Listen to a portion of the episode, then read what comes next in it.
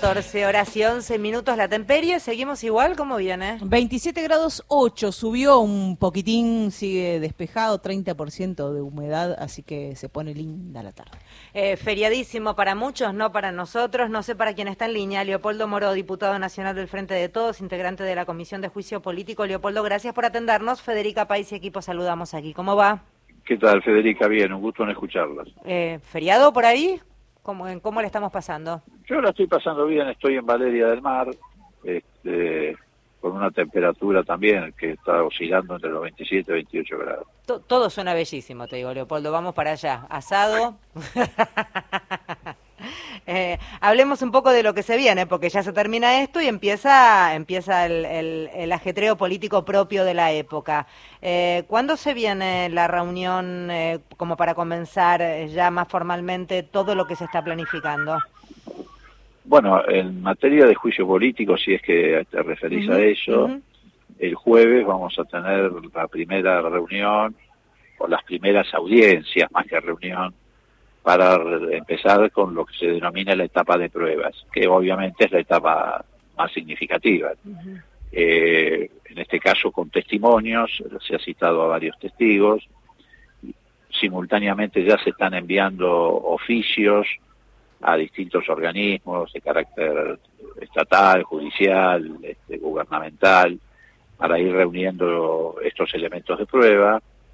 Eh, en esta primera citación están convocados dos jueces federales, el juez Sebastián Ramos y el juez Alejo Ramos Padilla, para que hablen sobre sus sentencias que han sido contradictorias entre sí, no contradictorias en sí mismas, sino entre sí, respecto a una prueba clave de todo esto, que es los famosos chats o conversaciones que mantuvo la mano derecha del presidente de la Corte de Rosati, un señor Silvio Robles, con el ministro de, o el ex ministro, no sabéis cómo calificarlo, si es el ministro, licenciado, licenciado eh, Darío Alessandro, en la que surgieron claramente elementos e indicios que hablaban de cómo la Corte, a través de este vocero del presidente de la Corte, le daba instrucciones a una de las partes, en este caso el gobierno de la ciudad y el PRO, de cómo debían actuar en el Congreso para que la Corte sacara fallos favorables en el juicio que está entablado respecto a la coparticipación y también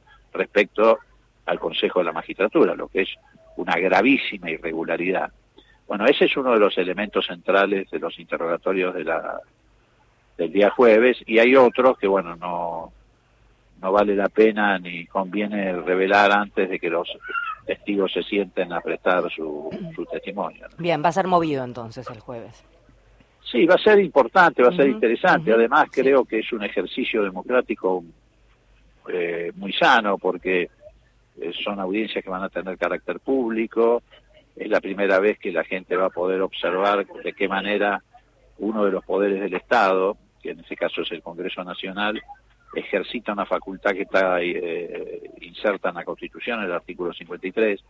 Pero lo más importante es que vamos a sacar del anonimato, de la oscuridad, de la clandestinidad, a un poder que se mueve muy cómodo en esa situación y que es uno de los factores que le ha permitido en estos últimos tiempos avanzar sobre el resto de los poderes del Estado, cometer tropelías de toda naturaleza, desde lo que conocimos con la banda de Lago Escondido hasta las barbaridades que ha cometido la Corte, cuya pretensión es no solamente blindar al gobierno de Macri, darle impunidad, como ha ocurrido ya con sucesivos fallos, sino sustituir la voluntad popular.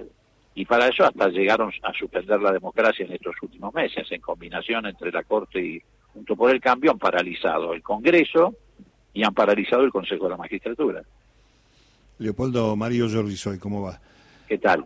Eh, hay este, una suerte de vidriera, diría yo, de exposición de la estructura que mueve este Poder Judicial, eh, que permitiría este, en esa exhibición asociar lo que nos pasa como ciudadanos por los fallos de la Corte en contra de cada uno de nosotros, ¿no? Absolutamente, porque este, esta no es una cuestión ni entre políticos, ni de políticos contra la Corte, ni nada que se le parezca. En todo caso, sí es cierto que la Corte responde a, a un poder oculto, que es el poder de los grupos dominantes, eh, tanto en materia económica como en materia de medios. Y, eso perjudica efectivamente a la sociedad, por esa razón salieron grupos empresarios a reclamar airadamente que no se le hiciera juicio político a la Corte, porque es su Corte, esta no es la Corte Suprema de Justicia de todos los argentinos, sino que es la Corte Suprema de Justicia de una facción política, que es el caso de Junto por el Cambio, y de grupos económicos, que también han obtenido, permanentemente lo obtienen, fallos que son favorables a sus intereses, pero contrarios a los intereses de la mayoría populares. Pongamos dos ejemplos muy concretos. El año pasado, los usuarios de Internet, de cable y de telefonía móvil tuvieron que pagar tarifas que tuvieron un 100% por encima del índice de inflación, que fue de alrededor del 90 y pico, bueno, ellos cobraron tarifas del 200%, gracias a una cautelar de la Corte. Y lo mismo ocurrió, por ejemplo, con la medicina prepaga. Para nombrarte dos ejemplos que son de la vida cotidiana de la gente, podría nombrarte mucho más. Entre los cargos que hay contra los ministros de la Corte, eh, deben aparecer personas que tampoco conocemos quiénes son, que son los que hacen esa articulación interna dentro de la Corte. Estoy pensando en la obra social, en algunos este, fallos o fallas, mejor dicho, de la Corte en función del manejo de los recursos también. Ah, bueno, eso es de, una oscuridad y una corruptela fenomenal, el manejo de la obra social de, del personal judicial, hay tres fondos que, que son ocultos que administra la Corte, que yo calculo, por lo que hemos podido averiguar hasta ahora, manejan cerca de 800, 900 millones de dólares en fondos de los que no hay rendición de cuentas, no hay auditorías, este, porque la Corte, vos viste cómo es la justicia cuando se trata de auditorías que pueden invadir su, su jurisdicción o cuando se trata de pagar impuestos a las ganancias o cuando se trata de defender sus intereses concretos, lo resuelven muy, sencillo, hacen una acordada y te prohíben hacer ese control republicano. Bueno, en el caso de los fondos también es así, hay tres fondos que se administran, que no hay rendición de cuentas, que te reitero es una cifra sumada de cerca de 800, 900 millones de dólares, y bueno, y así ocurre con muchas otras cuestiones de carácter económico-financiero, por ejemplo, eh, todo lo que significa eh, los recursos que reúnen la, Corte o la justicia, en este caso no la Corte particular. Por ejemplo, en orden a los depósitos judiciales, tanto de créditos laborales o de créditos de quiebra, etcétera, van a parar al Banco de la Ciudad. Mira qué coincidencia, el Banco de la Ciudad de Buenos Aires está pagando por esos fondos un 12% de tasa de interés cuando hoy cualquier particular va a un banco y obtiene como mínimo el 70 o el 80% de interés. Entonces, ¿qué sucede? Un trabajador tiene un crédito a su favor, ese crédito está inmovilizado hasta que se haya una sentencia definitiva, esa plata va a parar al Banco de la Ciudad y el Banco Ciudad la remunera con un 12%. Imagínate la plata que está perdiendo el trabajador. Tal cual. Este, Leopoldo, bueno, y más allá de esto, eh, ¿cuál será la forma de neutralizar? Porque el jueves pasado ya se, se visualizó, podemos, por lo menos los periodistas nos dimos cuenta de que hay un ejercicio de la defensa por parte de los diputados junto por el cambio de los jueces y de los miembros de la Corte. ¿Cuál será el, factor al que habrá que apelar para neutralizar el uso en la campaña electoral de esta eh, de este acto de la Constitución, de este instituto de la Constitución, como es el juicio a la Corte? Mira, es cierto, ellos, bueno, volvemos a lo mismo, esos grupos económicos que firmaron una solicitada pidiendo que no se haga el juicio a la Corte, que vos sabés que hicimos un ejercicio interesante, cruzamos los nombres de los empresarios que eran dueños de esos grupos económicos que son los firmantes, y casi todos pleitearon en la Corte, y por supuesto todos los fallos siempre salieron a favor de esos empresarios que firmaron la solicitada. Pero además, este, bueno, efectivamente, junto por el cambio va a ser una defensa cerrada de su corte, vuelvo a repetir.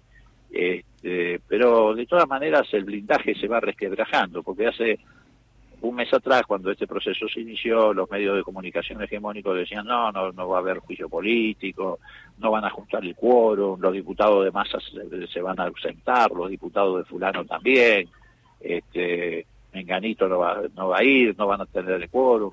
Después empezaron con que iba a ser un show, con que iba a ser una comedia, eh, con, que iba a ser un circo. Bueno, y ahora el juicio está avanzando, ya pasó varias etapas, ya no es una sola fuerza política al frente de todos el que está impulsando el juicio político, se ha sumado la coalición cívica, si bien es cierto lo hace solo sobre un juez, que es el caso de Lorenzetti, de todas maneras están sumados al mecanismo de juicio político, ya abrimos la etapa más importante, que es la etapa de pruebas, así que esto va a ir avanzando. Y nosotros tenemos la convicción de que en la etapa de pruebas van a surgir elementos tan, pero tan contundentes que se va a ser muy difícil a los medios de comunicación y a los legisladores ignorar las tropelías que en algunos casos son enormes y gigantescas que viene cometiendo la Corte en estos últimos tiempos. La última para ir para otro lado. Eh, después de la reunión del jueves del Frente de Todos, la comisión para ir a ver a la vicepresidenta, ¿qué, qué pasa con, qué mirada tenés respecto de la eventual candidatura o no, o que revierte a la decisión Cristina Fernández?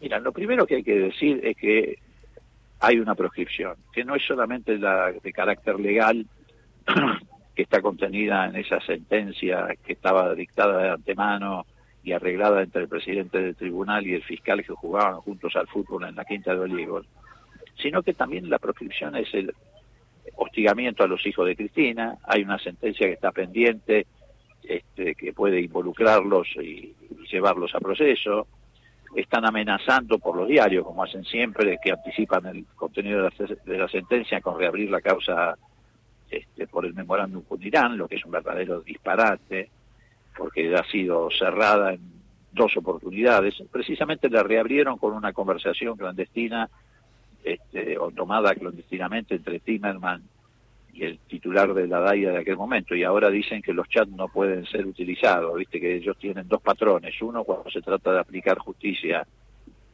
contra el movimiento nacional y popular, contra el kirchnerismo, y otra cuando tratan de aplicar justicia para la impunidad con el macrismo.